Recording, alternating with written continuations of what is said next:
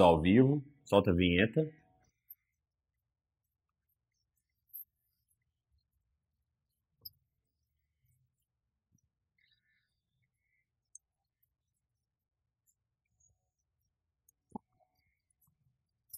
Boa noite a todos e todas.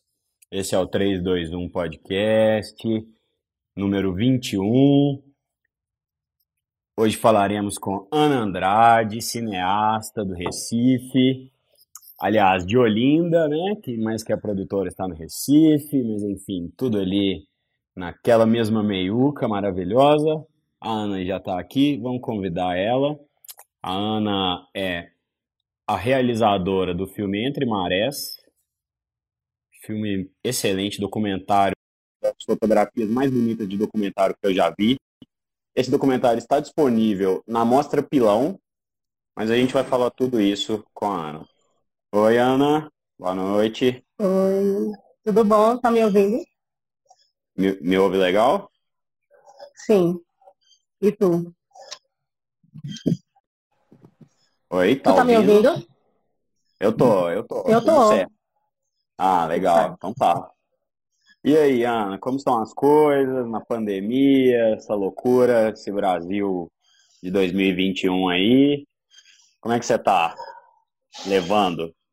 Eu tô empurrando com a barriga, né? Eu acho. É só um- uma correção, Otávio. Eu sou do Cabo de Santo Agostinho, que é na Mata Sul, de Pernambuco, e moro em Recife há 20 anos. E, enfim, boa noite, né? Obrigada pelo convite. Fiquei muito feliz. Eu sou meio tímida, não gosto de ser o centro das atenções, mas essas conversas têm salvado a gente no meio desse caos, né? E É, aí eu tô certeza. bem, tô... Agora tô bem. No- Há duas semanas atrás, no comecinho do mês, eu passei por uns dias bem difíceis. Em poucos dias perdi pessoas muito próximas e queridas, e aí dei uma bugada. Fiquei bem mal, mas me afastei um pouquinho do trabalho por uns dias. Tô agora com um trabalho acumulado, mas tô bem. É, meus sentimentos, é, esse momento é difícil demais. A gente, né, quem não perdeu ninguém tem que dar, né, ficar muito grato e tal, porque realmente está muito difícil. Mas vamos tentar falar de cinema, de arte, para até para trazer um pouco de, de energia positiva aí para quem estiver assistindo e para quem for ouvir depois, né? E lembrando que o 321 Podcast está nos seus agregadores de podcast favorito, no Spotify, no Deezer. É, você pode ir lá e ver. Vamos dar uma boa noite aqui pro pessoal que está chegando aqui, ó. Yara Marink, boa noite. Jovan Ferreira, Adriana Fresquer, Luciana Ai, boa noite. Adriano. Um Aí, beijo, ó. Adriano. Um beijo pra galera aí que tá entrando. É, então, Kessia Procópio, querida, Ferrangel Brasil, é isso aí, Dadá, Noise, confiram o single, Dadá Hotel, realmente inovador e sensacional aí o som da galera, TRD Menezes, bom, então tudo já no caso, vamos em frente. Ana, conta pra mim como que começou a sua história no audiovisual, é, como que, que, né, que que você fazia, como é que você foi parar aí nessa, nessa loucura que é tentar viver de, de cinema e audiovisual no Brasil aí. É uma doideira, é uma doideira, inclusive, pensar nisso, né? O que é eu fazia antes? Eu sou, como falei pra você, eu sou do Cabo Santo Agostinho. É uma cidade que hoje está bastante evoluída por causa do Porto de Suape e a refinaria e tal. Mas eu sou de lá, né? Minha família é toda de lá. E cresci, nasci e cresci em Gaibu, que é uma praia que fica lá no, no litoral sul. E a minha família, ela é uma família de, de comércio, que vive de comércio. A cidade do Cabo de Santo Agostinho, por muitos anos, foi uma cidade onde só se vivia de comércio. E todo mundo da minha família estudava para cuidar do comércio do pai ou da mãe. Era sempre assim. Meu avô era dono de ferro velho e teve seis filhos. E aí, quase todos os filhos, todas as mulheres são professoras. Minha mãe é uma delas. E por mais que meus pais é, sempre gostassem muito assim de cultura, meu pai era um cara muito apaixonado por música e tal, um cara muito estudioso, muito entusiasta assim, da música. Minha mãe também é uma pessoa que sempre gostou muito da cultura. Como a gente estava numa cidade que é longe, era longe, naquela época a estrada era de barro, andava, a gente andava de pau de arara, não tinha nem ônibus lá. Então a gente não vinha para Recife. E eu nunca tive proximidade com, com, com, as coisas assim, relacionadas à cultura, não sei quando tinha algum show em Gaibu, algum circo, enfim, alguma coisa assim desse tipo. E aí, com 17 anos, vim morar em Recife para poder existir essa prática, né? De as famílias é, juntavam dinheiro por muitos anos para mandar os filhos para Recife para a gente poder estudar para o vestibular. Naquela época não existia nem ainda. E aí vim morar em Recife com dois amigos né, de, de lá de Gaibu, morávamos quatro no kitnet. E não passei no vestibular público, na época era muito concorrido, muito concorrido, era um negócio surreal. É, as pessoas que geralmente passavam no vestibular eram pessoas que podiam pagar cursinho, e esses cursinhos eram muito caros, meus pais não tinham grana para pagar cursinho. E aí acabou que eu não, não passei no vestibular, mas aí a minha avó tinha juntado uma grana e falou que ia pagar a minha faculdade. Então eu fiz faculdade, uma faculdade paga, e aí me formei em administração. E nesse tempo eu comecei a frequentar muitos lugares aqui na cidade, né? Assim, comecei a conhecer os cinemas, os cinemas de rua. A minha relação com os cinemas de rua é, começou, sei lá, quando eu já tinha 17, 18 anos de idade. Porque no Cabo tinha o cinema, mas eu não cheguei a conhecer, assim, não me lembro de ter conhecido. E aí comecei a frequentar alguns lugares, né? Pátio São Pedro, Recife naquela época era uma efervescência assim, cultural, tinha tudo em todos os lugares e aquilo tudo novo para mim, né? Eu fiquei enlouquecida. E eu sou uma pessoa, eu falo pelos cotovelos, sempre fui assim. E aí, naturalmente, fui fazendo muita amizade, e muita amizade com a galera mais alternativa. Eu sempre fui. É, os meus pais, eles eram meio hippies, acampavam lá na praia e tal. Meu pai sempre gostou muito de rock, meu irmão é surfista, eu já fui surfista, então eu nunca tive um estilo meio patricinha e aí eu acabava fazendo amizade naturalmente com a galera mais alterna. E essa galera tinha banda e tal. E, enfim, é, morando aqui me formei, me formei em administração, me formei em administração, depois fiz um outro curso de RH. E aí eu trabalhava numa, eu trabalhei em algumas empresas, tá? é, meu primeiro emprego, meu salário era 250 reais. E é meio doido, né? Você pensar que a gente está há bastante tempo depois disso e o salário ainda é um salário bem insuficiente, né, para o trabalhador brasileiro. É, o auxílio é do. Foda. Não vou nem dizer o auxílio do Bolsonaro, aliás, esse nome, né? Credo. É, o auxílio aí do governo é 150, não é nem isso. O que, que dá para. Imagina, né? Uma família, pessoa, enfim. Só para é pontuar foda. aí. Não, então, e aí tinha um cara, fiquei muito amiga de uma galera. É, e um dia um amigo tinha uma banda que fazia muito sucesso aqui em Recife, que era Volver, e essa banda, e o baterista dessa banda estava saindo da banda na época, Zeca Viana. E ele me convidou para trabalhar com ele, assim, produzir alguma coisa com ele. Eu não tinha noção do que era produzir que é isso? Ele é isso que você faz, você faz muita gente, é não sei o quê, vamos nessa. E não era nada disso, né? Era um trampo, um trampo. Só que eu fiquei apaixonada.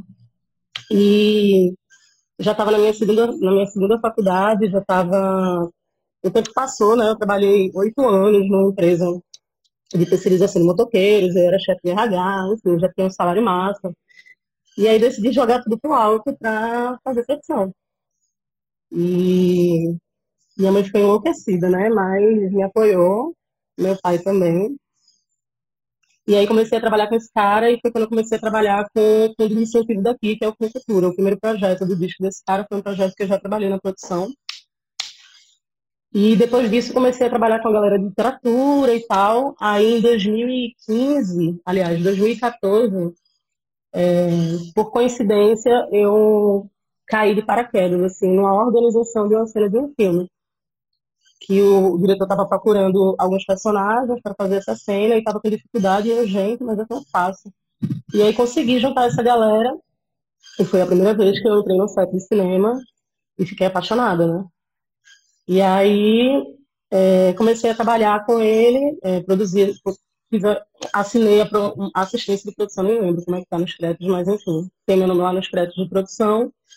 Na sequência, ele me convidou para produzir um outro filme dele, e aí pronto, nesse, nesse, nesse momento, entre um filme ficar pronto e eu começar a produzir o outro, foi também quando eu comecei a ter relação com a distribuição, porque eu comecei a distribuir esse primeiro filme.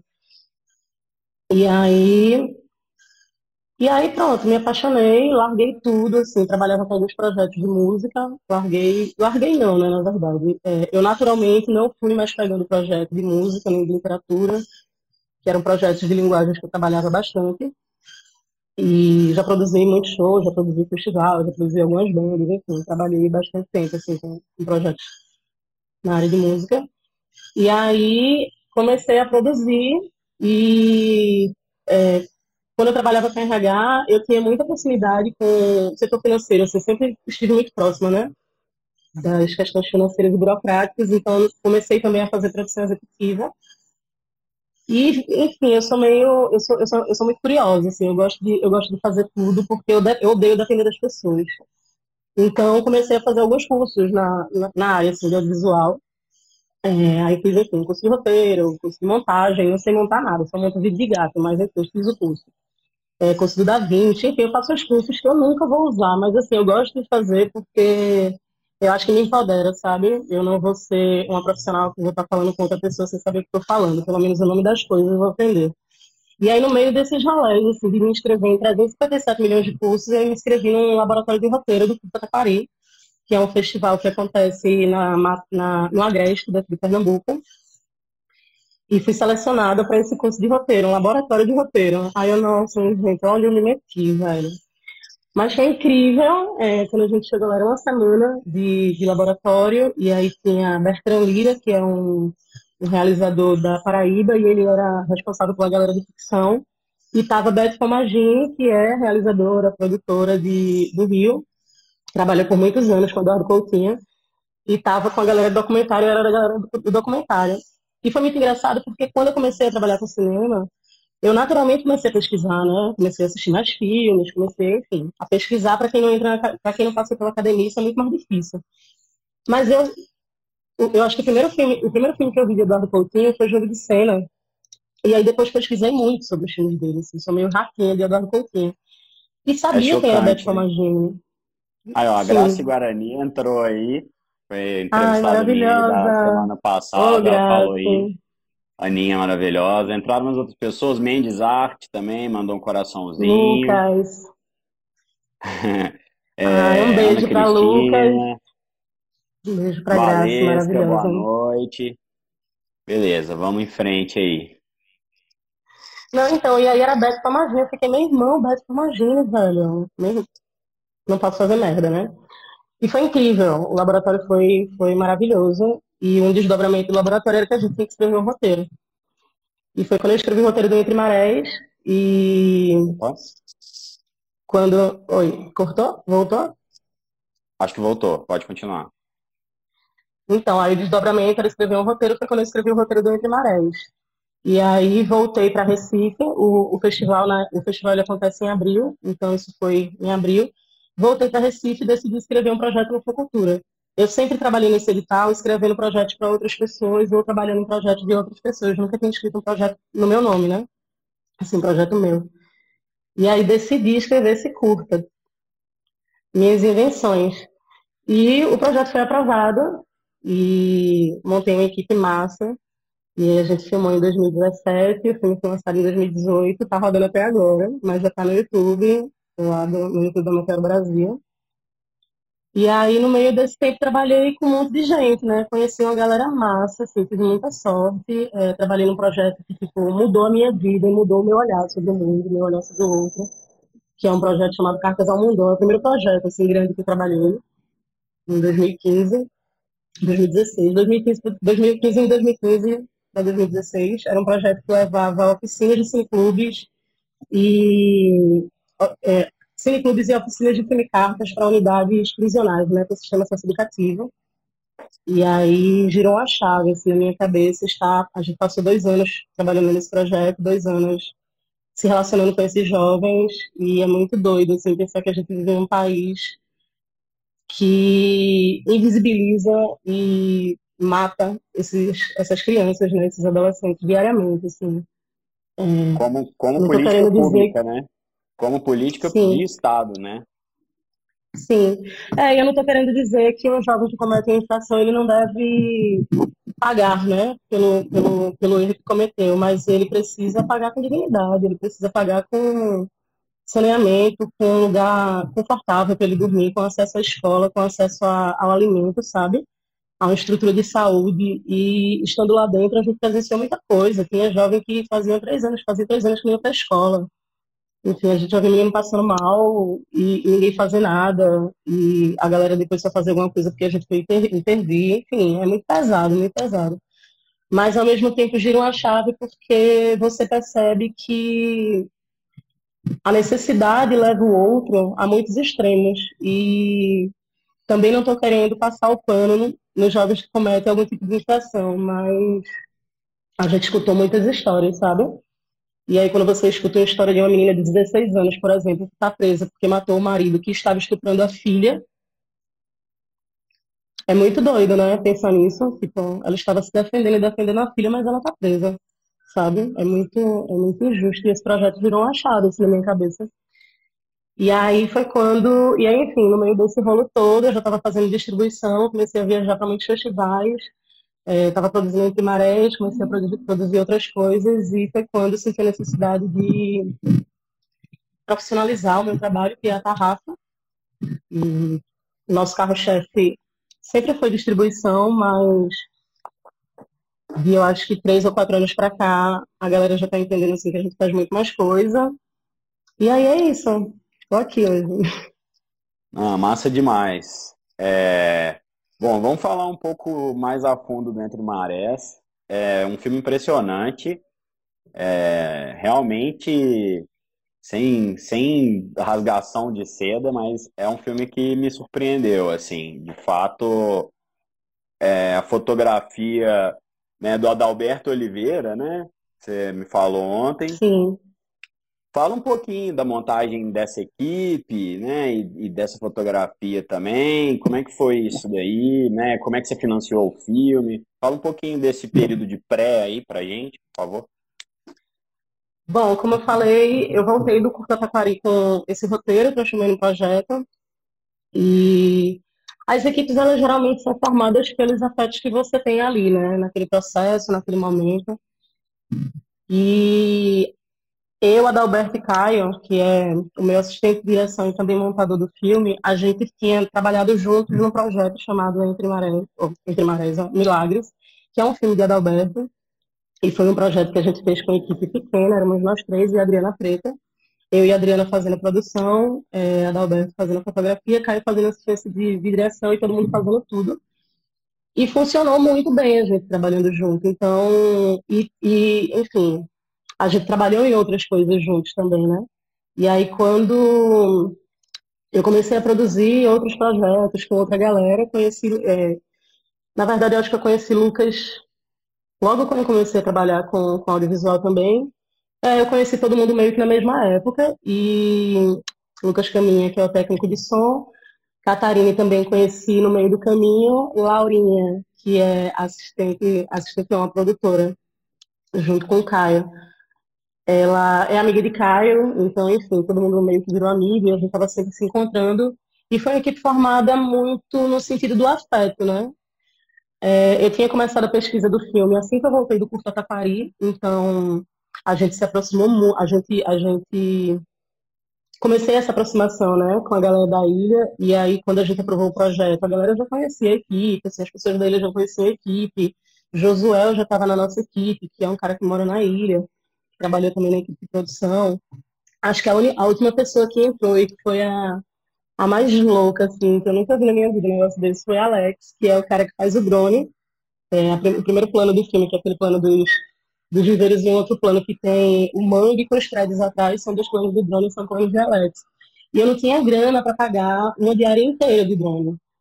E aí falei com um amigo lá da Paraíba, Kennel, que também é realizador e diretor do Curta Corenas, E, amigo, você conhece alguém que faça drone e tal, não sei o quê? Ele, oxe, fale com o Alex. E aí eu não tinha dinheiro para uma, uma, uma diária e combinei com o Alex meia diária.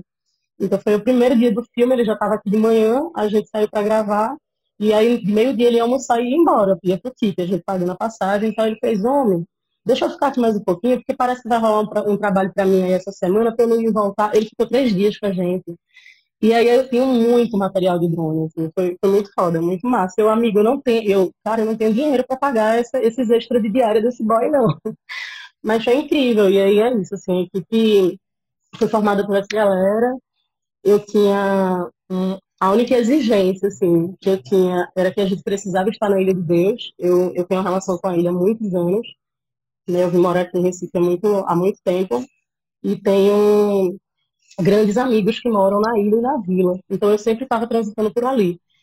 E comecei a transitar por lá numa época onde as casas eram de palafita, não tinha saneamento básico, não tinha energia elétrica, a ponte era de madeira e tal. E rolavam várias histórias, né? Tipo, é, tanto relacionadas à, à, questão da violência, porque a ilha, é, na época, era conhecida como uma, uma das comunidades mais violentas do, do Recife. Mas, assim, era, era um negócio meio doido, tipo, tinha até tal hora os barcos ainda atravessavam, depois não atravessavam mais, então se você estivesse do outro lado, você tinha que esperar outro dia para poder voltar e tal. E sabia de, de toda a evolução né, desse lugar, assim, acompanhei é, em algumas épocas muito mais, próximo, muito mais próxima, mas acompanhei sempre assim, a evolução da galera e a luta dessa comunidade para transformar esse lugar. E quando eu estava no Curso Taquari fazendo esse laboratório de roteiro, que a gente descobriu que tinha que o desdobramento tinha que ser um, um, roteiro, eu pensei automaticamente em alguma coisa que me atravessasse, né? Enquanto ser humano, assim. E essa história das mulheres, assim, da Ilha de Deus, foi o que me veio em mente. Eu falei, pronto, tem que ser esse filme. E aí foi massa, porque tem um filme daqui de Recife também, que é de, dirigido por Oscar Malta, que chama Quando a Maré Encher. É um filme de 2007, ou é 2008, acho que é 2007. E é um filme que também fala sobre esse trabalho dos mariscos e tal, mas é um filme onde só tem os homens falando, assim, sabe? Tipo, é outro momento da ilha também e tal. E quando eu pensei em Primárias, eu falei, não, a, história tem que ser contada pelas mulheres, porque as mulheres são a grande força daquele lugar, sabe? A ilha, ela, ela se fortalece muito enquanto comunidade, mas as mulheres, elas são uma força muito, muito potente daquele lugar. E aí comecei a procurar mulheres que tivessem viveiro de caranguejo, e conheci, cheguei em Rita, que me falou que a irmã dela tinha sete viveiros. Eu falei, pronto, quero conhecer Rita, então, né? E conheci Rita, uma mulher braba, marrenta e fiquei apaixonada assim por ela na hora, porque também sou brava e também sou marrenta. E Rita, maravilhosa também, assim, uma mulher que, tava, que criava dois filhos e tinha um depósito de bebidas em casa e catava sururu, ela fazia muita coisa ao mesmo tempo. E depois a gente conheceu Ginha, são seis irmãs, né? A gente conheceu Ginha, que é uma das, era, na época ela era uma das únicas mulheres que vendia camaré, pescar e tal. E tem maior orgulho né, de poder dar as coisas para a filha dela, porque agora ela ganha dinheiro com as vendas do, do camarão, do sururu e tal.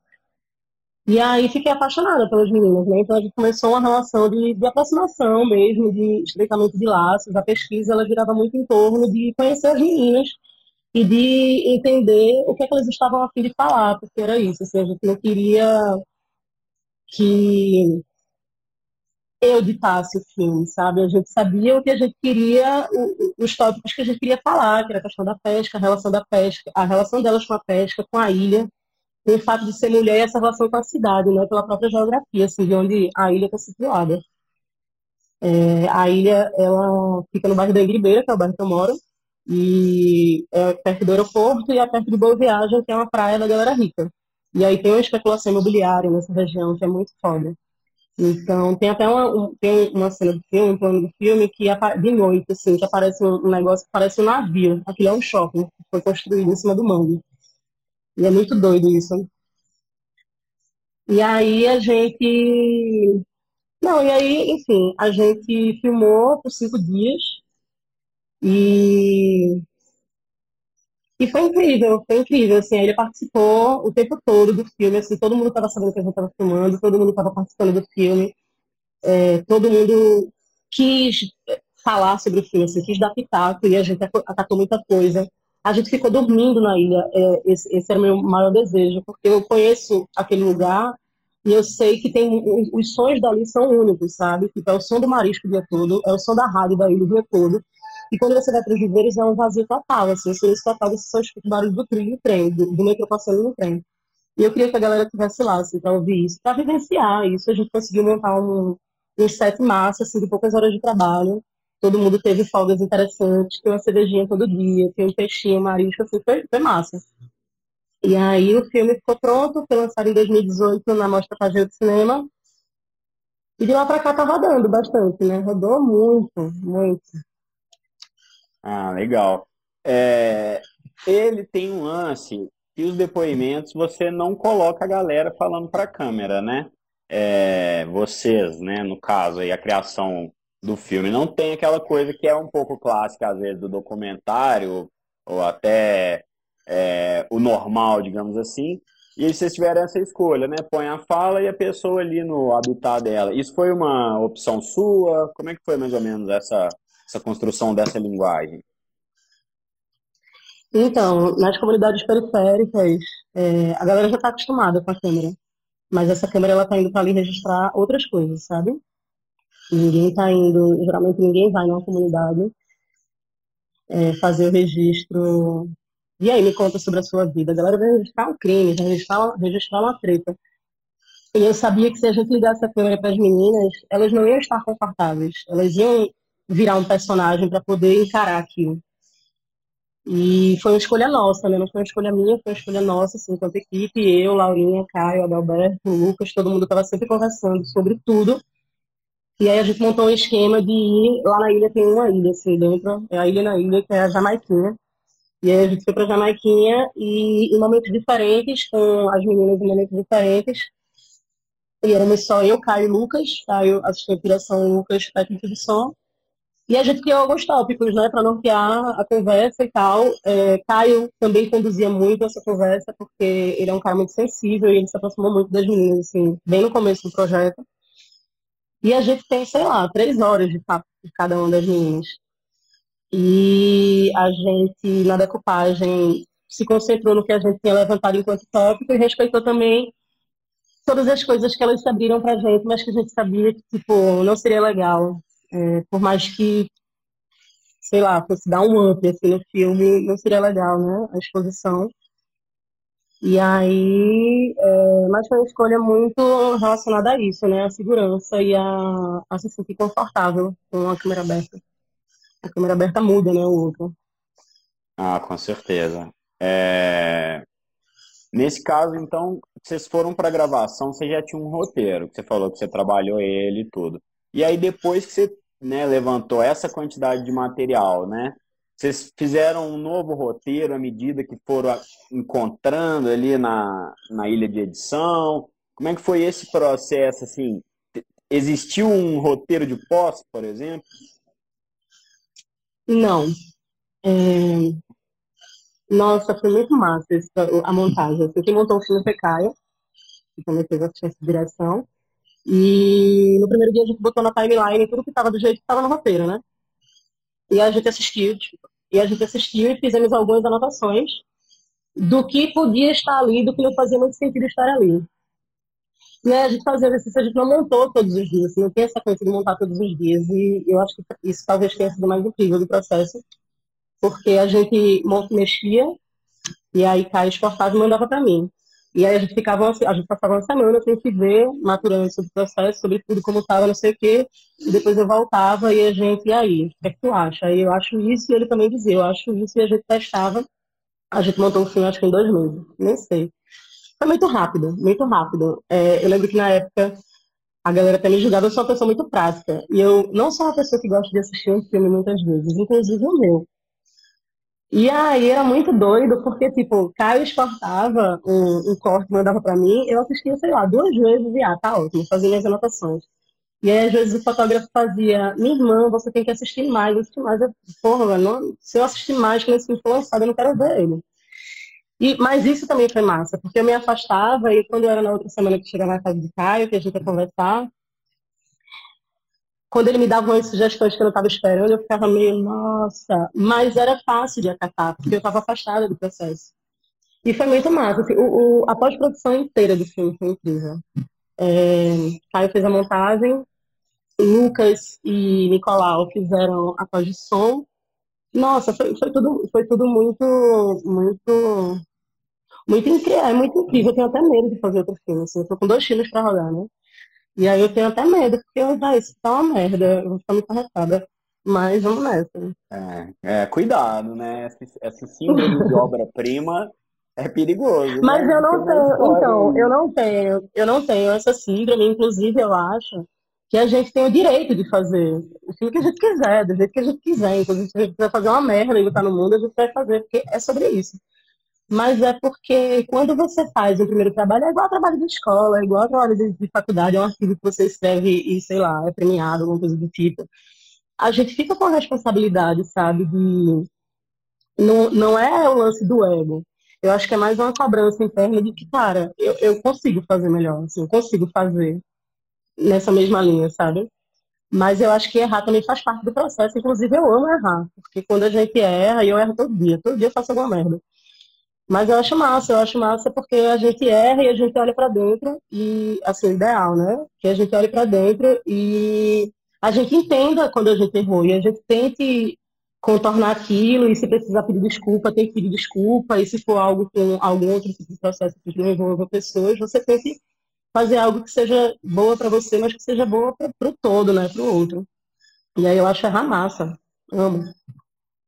É, com esse tipo de, de norte, né, fica mais fácil também entregar um, alguma coisa honesta, né? E aí você vai se, né, se munindo ali de ferramentas para fazer a coisa da melhor forma possível e diminuindo as possibilidades disso virar uma coisa ruim, uma merda, né?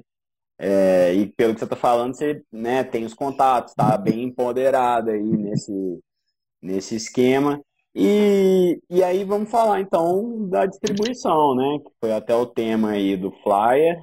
É, vocês fizeram um filme e aí qual foi assim é, o plano de distribuição, tanto para festivais quanto para outros meios aí?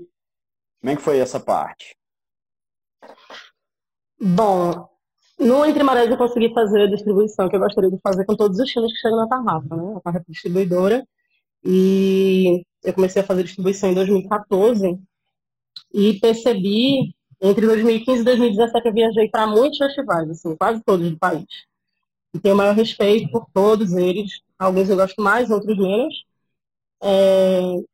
Mas eu percebi que o circuito de festivais ele nada mais é do que uma outra bolha dentro de uma bolha que já existe, que é o cinema. O cinema é uma estrutura branca, masculina e classista, né? E é muito doido, assim, a gente já tem que furar essa bolha para conseguir é, financiamento público.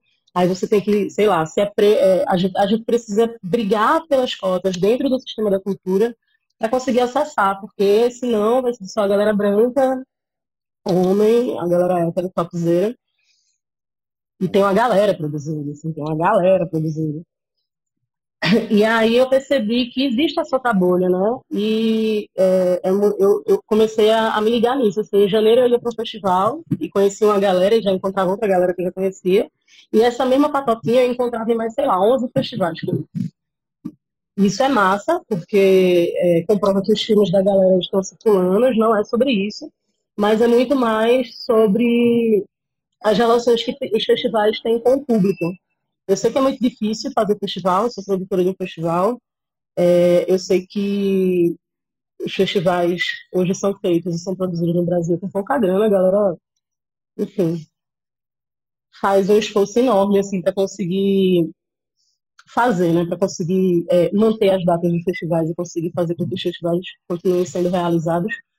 Mas precisa existir uma responsabilidade, uma responsabilidade maior com o público, sabe? Porque eu já fui para festival que, nossa, sei lá, festival uma semana acontecendo num determinado lugar e uma semana não tem ninguém na sala de cinema, a não ser a equipe do festival e os convidados do festival. Gente, cadê a, pessoa, a galera das escolas? Não tem dinheiro para botar, sei lá, uma bicicleta andando na cidade dizendo que vai ter sessão de cinema de graça, sabe? é muito surreal, assim. Tiveram situações que foram muito bizarras. E eu fiquei, velho, é, foi quando eu de fato entendi, né, o que era distribuição, porque é isso, a distribuição não é só fazer a inscrição do filme no festival. Mas foi quando eu também entendi que a gente não pode cair nessa armadilha de dedicar todas as nossas energias aos festivais. Infelizmente, ainda é isso que acontece muito, principalmente com as curtas-metragens, né? É, infelizmente, a lei do curta, ela, enfim, não existe, né? Não, não, não nos beneficia enquanto curta-metragistas, numa situação não pandêmica. E enquanto, enquanto curta-metragista também sei que é muito difícil é, ganhar uma grana com curta-metragem, distribuir curta-metragem. Mas se a gente ficar nessa alienação de achar que o nosso filme só vai ser um filme massa se ele ficar nesse rolê do circuito de festivais, cara, a gente está sendo muito hipócrita, porque na grande maioria das vezes, quando a gente está escrevendo o nosso projeto para uma linha de um edital de incentivo público e a gente vai para a defesa oral, a gente diz que a gente quer fazer um filme para todos os públicos, de todas as classes sociais, de todas as camadas, de todas as cores, de todos tudo. E qual é o esforço que a gente faz com relação a isso quando o nosso filme está pronto? sabe? A gente vive num país enorme, tem muita gente que não tem dinheiro para ir cinema, e o espaço do cinema também não é um espaço convidativo, né? Infelizmente, a gente também sabe que em muitas cidades o próprio, o próprio público da cidade não tem a cultura de ir no cinema, porque é aquele negócio de mármore enorme, saca? Tem um exemplo que eu sempre gosto de dar muito, tem um realizador e produtor daqui de Bezerros, que chama é, Marlon Meirelles. Ele tem um projeto chamado Documentando. E aí, no, no circuito de festivais daqui, da, de Pernambuco, ele viaja muito para os festivais para ministrar oficinas de documentário. E, geralmente, o mote dessa oficina da turma é o que está acontecendo ali no entorno. E aí tem um filme dele, que eu acho que é de 2014, não, tenho certeza, depois eu te mando, que ele fez no Cinema São Luís. O Cinema São Luís é aqui do outro lado da ponte. É um cinema de rua maravilhoso, lindo, de mármore, estrutura. O, o, o, ingresso é até acessível, R$ 3,50 inteira, R$ 7,6 é, Fica na frente do ponto de táxi, na Rua da Aurora, que é uma avenida muito movimentada, muito conhecida no centro da cidade. Na frente do cinema tem um monte de vendedor de pipoca, de água, não sei o quê. A galera convidou essa galera para entrar no cinema e botaram uma cadeira na frente da tela e no cinema são uns vitrais nas laterais, assim, que eles acendem antes da sessão. Negócio lindo. A galera nunca tinha entrado no cinema. A galera bebe, vende água ali há 10 anos. E nunca tinha entrado no cinema. E no Cinema São Luís acontecem festivais importantes. Qual a responsabilidade desses festivais com esse tipo de público? Sabe? E aí é, foi quando eu comecei, foi quando, enfim, surgiu a tarrafa e o desejo de fazer com que os filmes que passem pela gente, eles consigam ser acessados por um público, aquele público que a gente defende quando a gente está fazendo a defesa oral, a defesa do nosso projeto, sabe? Porque a gente precisa ter essa responsabilidade. E aí, com Entre Marés, rolou isso, assim, e o filme foi... Quando a gente terminou o filme, é, a gente enviou o corte final para algumas pessoas e pediu para essa galera, enfim, dar pitaco. Dar pitaco não, né? Falar suas impressões foi muito massa, isso assim. Eu nunca, nunca tinha acontecido comigo no meu primeiro filme, mas assim, nunca tinha vivenciado nem de fora assim, essa experiência e foi muito massa, muito massa. É, Caio, que é o assistente de direção, ele, ele elegeu os nomes, não me envolveu muito para eu não ficar ansiosa, mas depois ele ficava enviando para mim as respostas da galera uma galera, a gente acatou algumas coisas, tirou uma, uma sequência de planos de filme, ah, enfim, fizeram coisas que a gente acatou, outras não. E nesse movimento, eu tenho enviado o filme para um casal de amigos, que é do, do Sertão do Pajeú, desculpa, que são William Tenório e Bruna Tavares, eles são diretores da Mostra Pajeú de Cinema, que é um festival que acontece no Sertão, que eu sou completamente apaixonada, né? E eu e o eu e William, a gente se conheceu no júri do festival, a gente ficou muito amigo. E aí a gente tinha enviado o link para eles e o festival acontecia em maio. Isso, isso era, sei lá, final de março. E eles convidaram o filme para ser para estrear lá na mostra da Pajé de Cinema. E na época uma pessoa chegou para mim e falou que eu estava fazendo a maior burrice da minha vida, porque ia estrear meu filme no festival que não era competitivo e que acontecia no sertão. Enfim, aí eu falei, nossa, eu não pensei nisso, porque quando eu recebi o convite, a primeira coisa que me veio em mente foi, caralho, eu vou exibir meu filme no sertão, que é um lugar que já foi muito castigado pela seca, meu filme tem uma relação muito grande com a água, sabe? E eu fiquei, velho, vou arriscar. E aí a, a gente foi exibir lá. Levei a minha mãe, minha mãe é minha maior fã, assim, nossa, minha mãe é foda. Ela passou seis horas no ônibus comigo para chegar em Afogado da Engazeira. E a sessão foi em Engazeira, que é um, uma cidade vizinha. E aí a sessão na praça. No primeiro, no dia que era a sessão, deu pau lá o negócio, comecei a chorar, fiquei arrasada. E aí a galera, não, calma que vai dar certo amanhã. Nossa, no outro dia tava, sei lá, a galera que morava assim nas redondezas, todo mundo lá. Chorei o filme inteiro. Foi muito, foi muito patente assim, essa sessão. Lá, em, lá no Sertão tem um grupo de apoio de mulheres que sofreram algum tipo de violência. E essas mulheres estavam na sessão e elas vieram falar comigo. Assim, eu fiquei bem, bem tocada, assim, foi muito foda. E voltei com isso na cabeça, né? Pronto, meu filme não vai rodar mais em lugar nenhum. E aí, muito pelo contrário, assim, o Guimarães ele já foi exibido em mais de, sei lá, mais de 300 festivais. Já ganhou prêmio dentro e fora do país, e exibi em cineclube, exibi em presídio, exibi em unidade socioeducativa, exibi em organização não governamental, em escola, universidade, ele passou em todos os lugares, assim. Nenhuma pessoa que me pediu o link desse filme eu não dei, sabe? Eu fiz com ele o que eu desejaria fazer com todos os filmes que passam pela gente. Mas acaba que a gente precisa respeitar também o desejo do outro, né? E aí, foi isso, assim, com, com a carreira do filme. É, com relação à, à distribuição, sim, fica perguntando, se deixar, eu vou ficar falando aqui até amanhã. Não, tá muito bom, segue aí, tá? Era exatamente isso que eu queria saber mesmo, vai aí. Não, então, o que eu ia falar sobre esse lance do, do circuito de festivais é uma coisa assim que tem estado em pauta nas últimas semanas, porque eu ministrei algumas oficinas e tal. É, e também para voltar um pouquinho para esse lance do, do fato de os festivais serem uma grande bolha, né? E reforçando aqui que eu respeito muito a existência dos festivais, até porque graças a, ao circuito de festivais a gente começou a difundir né, o audiovisual fora do país, mas eu fico muito sentida quando existe uma linha, uma linha invisível né, que categoriza os festivais A, B, C, D e E. E eu, enquanto distribuidora, eu fico com vontade de matar alguém, assim, matar não, sei lá dá um balo em alguém, quando alguém chega para mim e diz, ah, eu queria que você distribuísse meus filmes, mas só para festivais A. Aí eu fico, o que é que você acha que é festival A, sabe? Porque eu respeito a existência dos festivais que acontecem a mais edições, dos festivais que têm uma história é, política, inclusive, né? não uma trajetória, mas uma trajetória política, uma relação muito importante assim, com, com obras que já foram, é, já estrearam, que já passaram, enfim, os festivais eles têm, eles têm um cunho social e político muito forte. Mas me dói muito porque é como se o festival que acontece uma edição, ele não tivesse nenhuma importância. Como se ele fosse seu plano J, sabe? A única, o último lugar que você vai é, escrever o seu filme é ali. Isso é muito doido, porque a gente precisa ter, sim, estratégia de distribuição, estratégia para lançamento de filme, a gente precisa elencar alguns festivais que ali, quando o seu filme é, acabou de ser lançado, onde, onde você quer enviar, fazer alguns contatos e tal, isso tudo tem que ser feito. Mas é, tem gente que passa dois anos escrevendo os filmes só em festival lá. E aí depois é que vai escrever nos outros. Isso é, de uma, isso é de uma falta de respeito tão grande, sabe? Porque eu tenho experiências e eu sei de experiências em festivais que acontecem a uma, duas, três edições que botam festivais importantes que eu já fui no bolso, saca? E eu gosto muito de falar de duas experiências específicas a primeira é o Curta Taquari, porque é, eu fui para lá a primeira vez com esse laboratório de roteiro e no ano seguinte fui todos os anos de lá para cá, porque fui em 2015, 2016 com Entre Marés, 2017 com Frequências, que são filmes que eu produzi, 2018 eu acho que eu fui júri, 2019 voltei com Entre, Mar... com Entre Marés, oh, 2015, 2015 foi Milagres, então assim, eu estou sempre lá.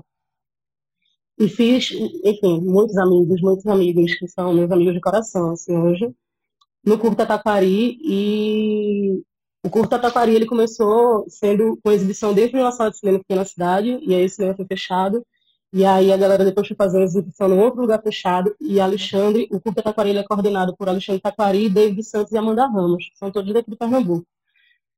E eles montaram uma tela enorme, enorme, enorme, esse negócio de doido, na praça. E montaram, acharam um pouco a tela enorme, montaram uma tenda de circo. Eles, fizeram uma doideira, assim, no, no festival enfim, ano a ano melhorando essa experiência, né? De conexão e de aproximação com o público. Mas nesse ano que foi a girada, assim, pra mim, pelo menos, foi a girada, assim, da chave, foi quando, ele- quando eles fizeram cinema, música e circo, tinha muita coisa. Eram mais de 350 filmes sendo exibidos no festival, que durou uma semana. Tinha sessão em escola, tinha sessão. Eles têm a preocupação de pegar os filmes infantis e levar para todas as escolas da área rural, sabe? Que é o Criancinha. Isso para mim é experiência cinematográfica. Assim, Isso para mim é um festival de cinema que se preocupa com o público, que tem que entender a hora da novela para não programar a sessão na hora da novela, porque sabe que ninguém vai, saca? Ou da igreja, né? Ou da Ou igreja. da E o igreja. festival ele acontece na praça de frente para a igreja, inclusive. Então tem todo um rolê de respeito real. E sugiro que todo mundo conheça esse festival, que é Taquari. E o outro festival chama Cine Congo, que é o Festival de Dionis do Congo, que, velho, é um negócio assim, enfim, fora do comum. No, no interior da Paraíba existe Cine Congo e tem a categoria de júri popular. A galera inteira, a praça, a cidade inteira vai pra praça, a galera se pendura no muro, se pendura em árvore, sobe em cima de carro, tem gente pendurada em todo canto pra assistir os filmes. E depois, na hora da votação, o júri popular, a galera vota na hora, vai todo mundo votar. Tipo, isso pra mim é uma experiência cinematográfica de um festival que se preocupa com o público, sabe? E aí você vai em alguns festivais que aí, tipo, esses eu não vou citar, obviamente, por respeito e, enfim, por, por ética mesmo. Mas é muito doido, porque você vai num festival que existe aí sei lá, 500 anos e tem 20 pessoas na sala de cinema a semana inteira, que é a equipe do festival foi convidada. O que é que você tá fazendo, cara? Sabe? É, pega, sei lá, 100 reais do teu cachê, paga uma bicicleta de, de som e bota no meio da rua, sabe? Sai da tua zona de conforto e vai nas escolas e entrega panfleto, vai, passa na sala de aula para convidar a galera. Isso é o mínimo que a gente pode fazer. Então, me dói muito pensar que quando as pessoas falam sobre distribuição, elencam, né, os festivais A, B, C, D e E, eu não estou querendo aqui dizer que esses festivais não têm importância, eles têm importância sim, e eles fazem parte de uma estratégia de distribuição, sabe? Eles fazem parte das estratégias de lançamento de todo mundo. Mas o mesmo respeito que eu tenho pelo festival que existe há 500 anos, eu tenho pelo festival que acabou de ser lançado agora no, por causa da Blanc. E eu vou ter o desejo de escrever meu filme nos dois, porque para mim distribuição é isso, é pensar no público que vai assistir e não pensar na minha golombra de para quem eu quero mostrar, sabe? Porque lá na hora, lá atrás, na hora de defender o nosso projeto, a gente lembrou do público e agora a gente não lembra mais, é meio. Enfim. E, e é isso, assim, quando a gente pensa em distribuição, a gente pensa nesse lance muito mais amplo, sabe? A gente pensa no, no alcance de público extremo. Eu lembro que em 2019, ou 2018, 2018, eu fui para um festival chamado Piridoc, que é lá em Pirinópolis, em Goiás. E aí, no, no encerramento desse festival, eu conheci uma menina que ela estava viajando com um companheiro numa Kombi e eles faziam exibições nas comunidades da região. Eles estavam viajando pela região e tal, acho que eles eram de Brasília, não lembro bem. E eu sempre, naquela época, a gente andava com DVD ainda, né? E eu tava com DVD de três filmes. E aí entreguei para ela. E falei para ela, pô, se tu puder, manda um WhatsApp para mim e tal, para mandar uma foto, falar como foi. Velho, depois de um mês, essa menina mandou, sei lá, 30 fotos de várias comunidades que ela e o companheiro passaram e eles montavam, botavam uma tela assim no, na Kombi pendurada e exibiam para 3, 4, 10, 15 pessoas. Eu nunca ia conseguir chegar nesses lugares, sabe, se eu não tivesse a sensibilidade de dizer, pronto, toma meu DVD. Mas eu já recebi um não de uma pessoa, é, é muito doido assim, essa relação que a galera tem com a distribuição, porque eu já recebi um não, assim, a gente quis exibir um, um, um filme de uma pessoa num espaço fechado e essa pessoa disse que não, porque era numa unidade prisional. E essa pessoa disse que não, porque o filme estava sendo distribuído por circuito de festivais. Eu falei, cara, são 20 jovens que vão ver o teu filme, ninguém nunca mais vai ver o teu filme. Enfim, a pessoa não deixou. E aí, quando você vai pro discurso dessa pessoa, o discurso é um discurso completamente diferente. Então, assim, eu acho que quando, quando a gente quer produzir os nossos filmes e quando a gente pensa em distribuir os nossos filmes, a gente precisa voltar para tudo que a gente defendeu lá no início para poder ganhar aquela grana, sabe? E aí botar o pé no chão também, porque é foda, né? É, agora na pandemia, por exemplo, a gente tá vendo aí um boom, né? Dos festivais, todo mundo tem que se, se readequar, todo mundo tendo que acontecer online. Alguns festivais, inclusive, deixaram de existir, mas a gente tá tendo que se adequar, assim, a distribuição nunca mais vai ser a mesma, né? Porque muita informação, muita coisa acontece ao mesmo tempo. Mas eu, eu não sei se as pessoas estão pensando nesse público. Eu me preocupo diariamente com as pessoas que não têm um 4G interessante para assistir o nosso papo. Sabe? Que só tem aquele pacote de 150 megas por dia do WhatsApp. E esse público? Essa galera está sem consumir cinema há um ano, pô. O que é que a gente está fazendo sobre isso? Assim, o que é que a gente pode fazer com relação a isso? Saca? Esse é um público que me interessa, esse é um público que eu, eu gosto de sair da minha zona de conforto, botar um projetor embaixo do braço e na favela, meu irmão, a gente vai assistir o filme, vamos pedir a televisão do vizinho emprestado, assim. É. Para mim, pensar em distribuição é pensar nisso. E não pensar que apenas existe esse circuito de festivais para você ganhar o seu troféu e botar na estante, sabe? E sei lá, botar lá no currículo do seu filme.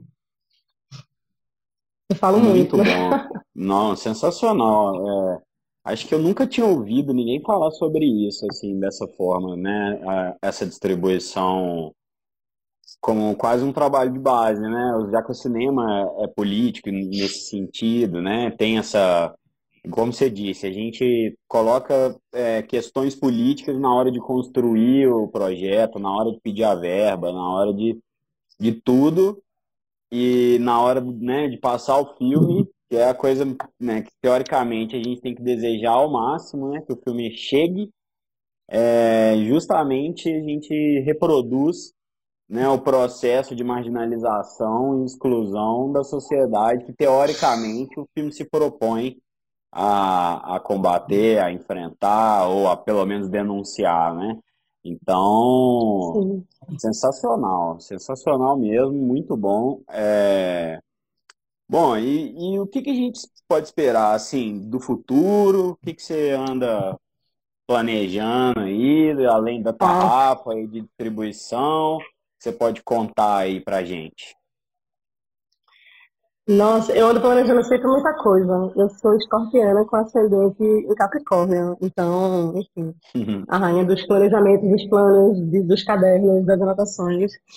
É, agora eu estou finalizando os projetos da Audi Blanc, eu sou produtora e produtora executiva, né?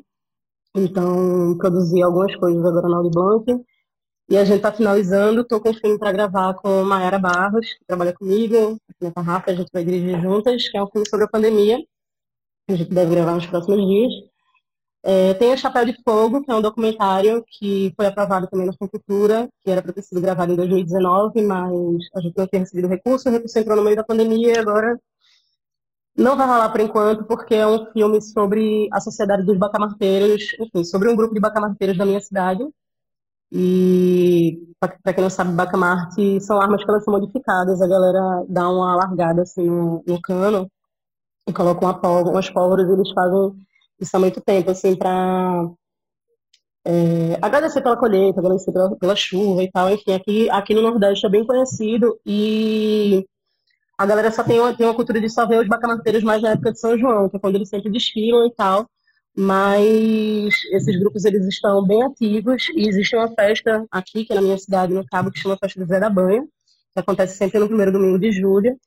E aí é uma festa que, que dura o dia inteiro, né? A galera chega, todos, vários grupos do estado inteiro vão para essa festa. Então é um encontro, um grande encontro, esse grupo de bacamarte. E eles chegam, vão para a Casa de Farinha, que é um lugar onde eles ficam o dia inteiro, depois rola um cortejo para uma missa, que é rezada por um padre bacamarteiro, e ele benze todos os bacamartes, assim, é bem bonito. E aí depois eles vão para a praça da cidade, assim, o pátio da, da linha do trem, que era onde minha avó morava. Então, eu tenho uma memória afetiva, assim, dessa festa da minha vida inteira, né? E eu escrevi esse, esse roteiro porque comecei a pesquisar um cara chamado Olímpio Bonald, que ele é um pesquisador e escritor sobre o Bacamarte. E depois cheguei em Ivan Marinho, que é presidente da SOBAC, da Sociedade de Bacamarteiros, e coincidentemente muito amigo da minha família. E aí escrevi esse projeto e ele não foi gravado ainda porque eles estão isolados, né? nos grupos de Bacamarte tem muita gente é, mais velha, e aí por uma questão de segurança mesmo. Mas esse é o que também é um senhor de bastante idade, mas aí eu espero que dê certo no, no próximo ano grave. E aí, fora isso, tô, tem, tem alguns projetos, enfim, todos os projetos que a gente trabalha estão parados, né? Os projetos incentivados aqui no, no, no Cultura, todos estão parados por causa da pandemia. Mas de distribuição, a gente está distribuindo alguns filmes que a gente, enfim, o Nimbus é um filme que a gente distribuiu desde o ano passado. Começamos a distribuir no ano passado, que é de Marcos Bottini, animação. A gente distribui também a Construção, que é do Leonardo da Rosa, do Rio Grande do Sul. Flamingos, também é do Rio Grande do Sul. é, de José Pedro Minha. Os dois filmes ganharam um prêmio de distribuição e construção no Arquicine e o Flamingos é, no Festival de Cinema Negra Ação do Rio Grande do Sul. Além deles, a gente vai começar a distribuir o Aninha. É, Aninha em busca. Nossa, me deu um branco agora. Que gafe. Mas é uma animação infantil daqui do interior que a gente vai começar a. Ah, é porque é muita coisa na minha cabeça. É, que guarda no bolso da saudade, que é a família Rose Nascimento, a gente começou a distribuir agora também. E aí tem algumas coisas acontecendo, algumas coisas é, deram uma parada aí por causa da pandemia, alguns planos. Mas a ideia é entender esse momento, né? Tentar me manter segura. Eu estou vindo trabalhar, estou falando contigo da produtora, mas aqui é um espaço coletivo bem grande, só estão vindo três pessoas e eu me locomovo de bicicleta, então para mim está sendo muito importante, porque eu não consigo trabalhar em casa. E aí a ideia é torcer por essa vacina, torcer para esse cara ser preso e para a gente voltar a ser feliz aí. São muitos, são muitos desmontes e muita coisa perdida em pouco tempo. É, eu, eu sou uma profissional do RH, né? Eu sou formada em RH e assim para mim é enfiar uma, uma faca no meu peito, assim, pensar que todas as, as lutas que o trabalhador brasileiro ganhou, todas as, nossa, todas as coisas que demoraram tantos anos assim para ganhar foram perdidas, né, praticamente, e fora isso, toda as, todas as, as todos os desmontes da cultura, da educação e da saúde. A gente é um país que nenhum outro país quer ter relação com a gente. A gente tem, enfim, uma saúde e educação, claro, né? A gente precisa é, desejar todo o amor aí do mundo ao SUS, mas enfim, a gente tem uma saúde sucateada, né? A gente tem uma educação sucateada, tipo, a gente vive num país genocida, a gente vive num país machista, a gente vive num país homofóbico, a gente vive num país onde a galera estava dizendo que a homofobia era má influência. Como é isso, minha gente? É, ler É uma, notícia dessa, homossexualidade, né? ou a homossexualidade, desculpa, ler uma notícia dessa, eu fico pensando que eu tô no mundo, no, no outro mundo, assim, tipo, a galera não tem outra coisa mais importante pra, pra votar, a gente tá falando de impeachment, cadê a galera votando impeachment, sabe? É muito doido pensar que a gente tá vivendo nesse país, e é muito doido pensar que tem gente muito conivente com isso tudo, assim, é gente que é inteligente, que tem acesso à educação, que tem acesso à informação, porque quando eu, eu ouço sobre a fake news, eu sempre eu sempre estou muito próxima das periferias, né? E, e sempre tô conversando com muita gente da rua, assim, velho, o tempo todo, assim, nossa.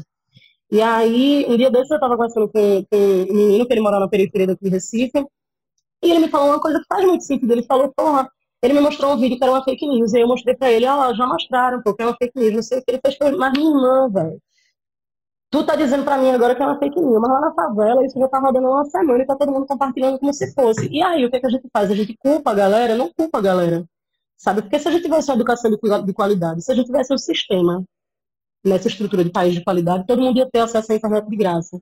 Todo aluno ia ter um computador dado de graça pela escola para ele poder estudar em casa, saca? E essa galera ia conseguir ter acesso à educação, e à informação. Mas o que é mais doido é saber que todas as pessoas que estão espalhando as fake news, que estão espalhando essas notícias, que estão querendo foder mais ainda o país, assim, acham pouco a gente ter quase 4 mil pessoas mortas, são pessoas com formação, são pessoas com grana, são pessoas com poder, são pessoas com acesso a tudo isso.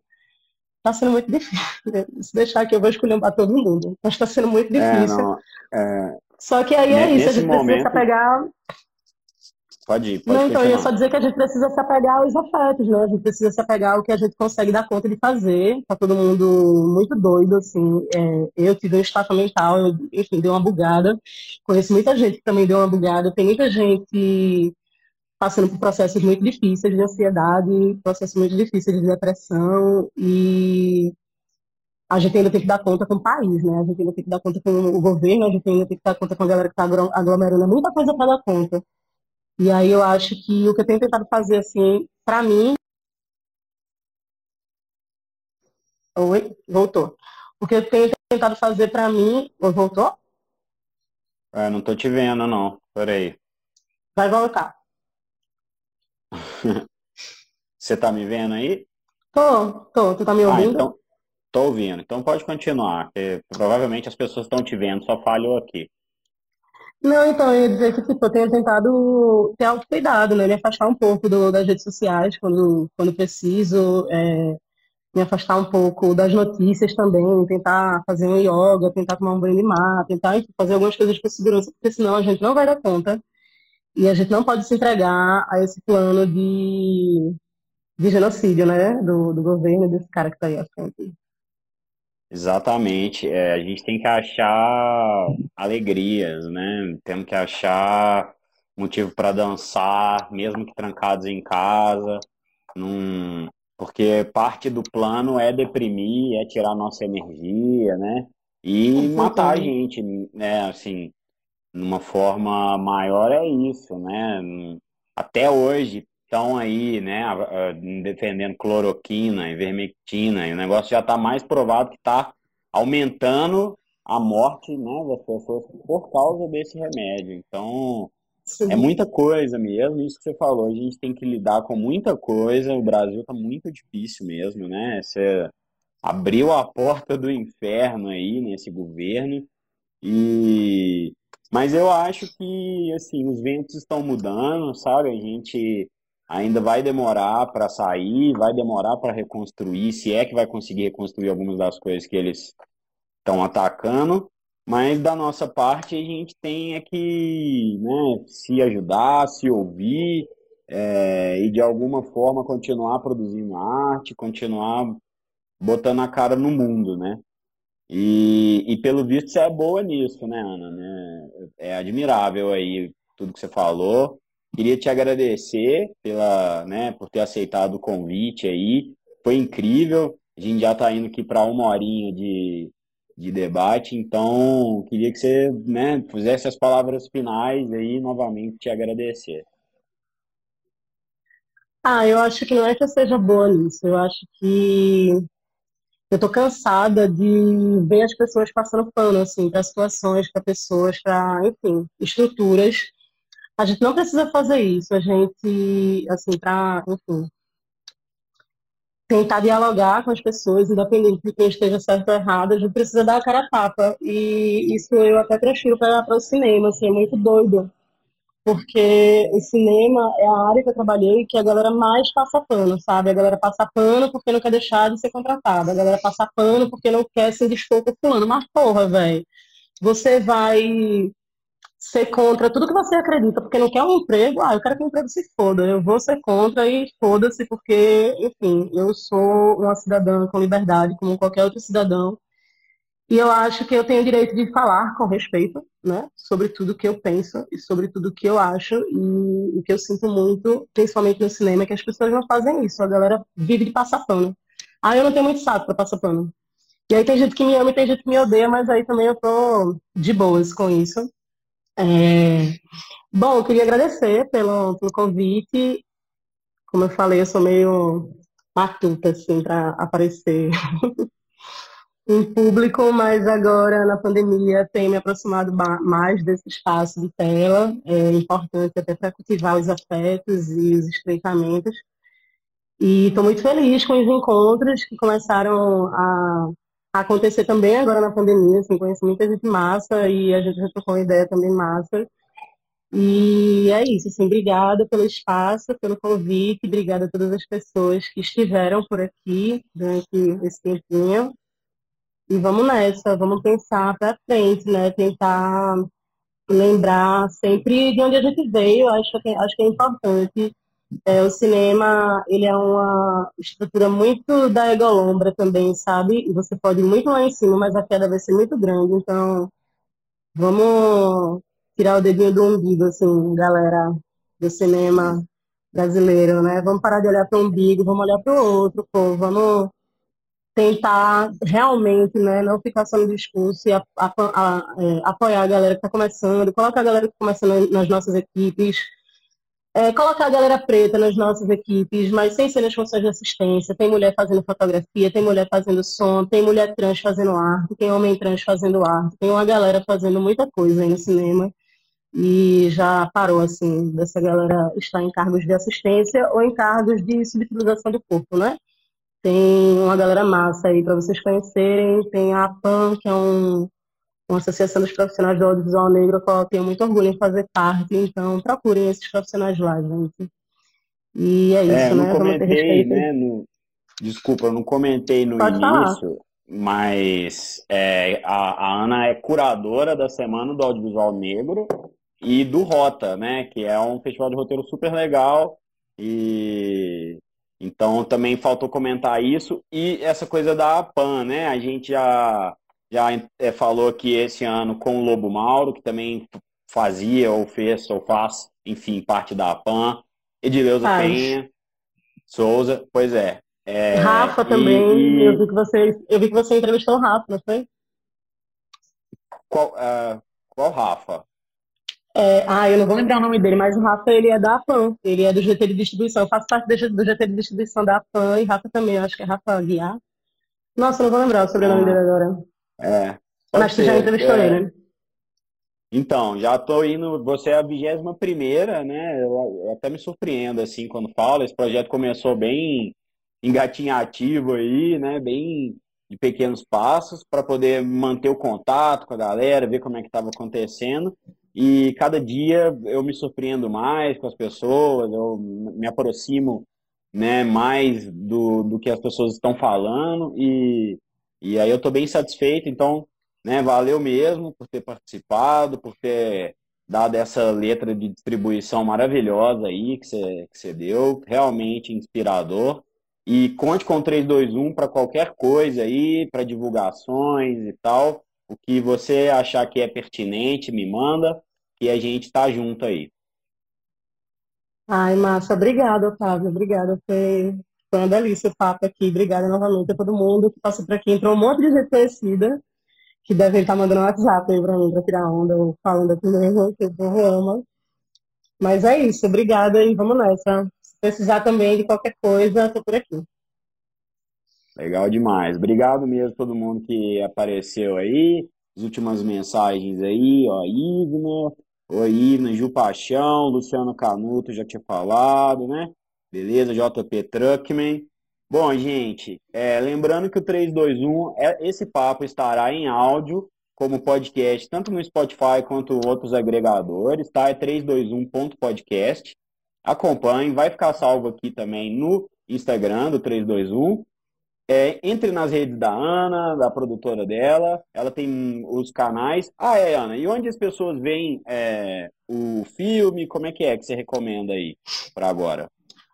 Bom, ver primeiro o sigam as Entre redes Marés. da Tarrafa, né? No, no Instagram e no Facebook é Tarrafa Produtora.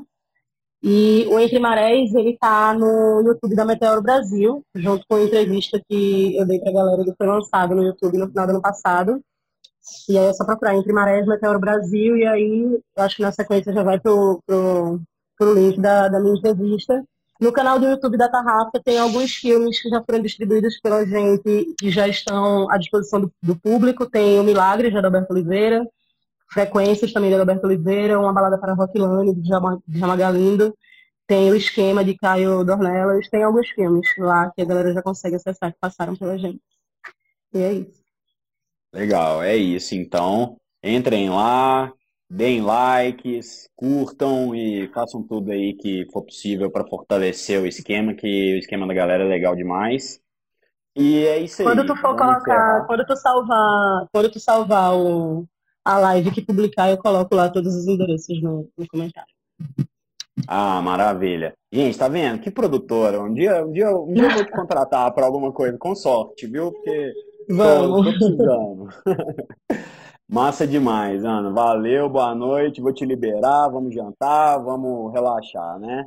Então, tchau aí. Um Obrigado. beijo. Beijão. Tchau, um beijo. Tchau, todo mundo. Valeu.